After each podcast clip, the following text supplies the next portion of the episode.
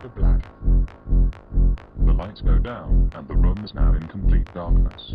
All the sitters can see are some luminous dots painted on the various objects on the table. But using special cameras which can film in the dark, we can see the sounds as if it's bright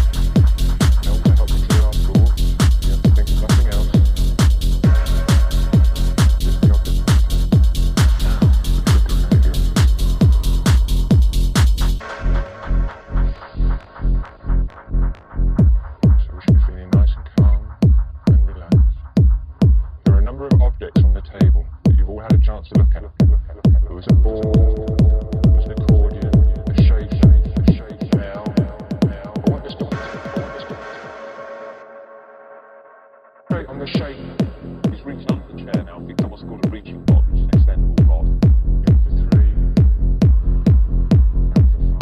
Work together as a group, feel the person's energy next to you, concentrate only on the concentrating on it.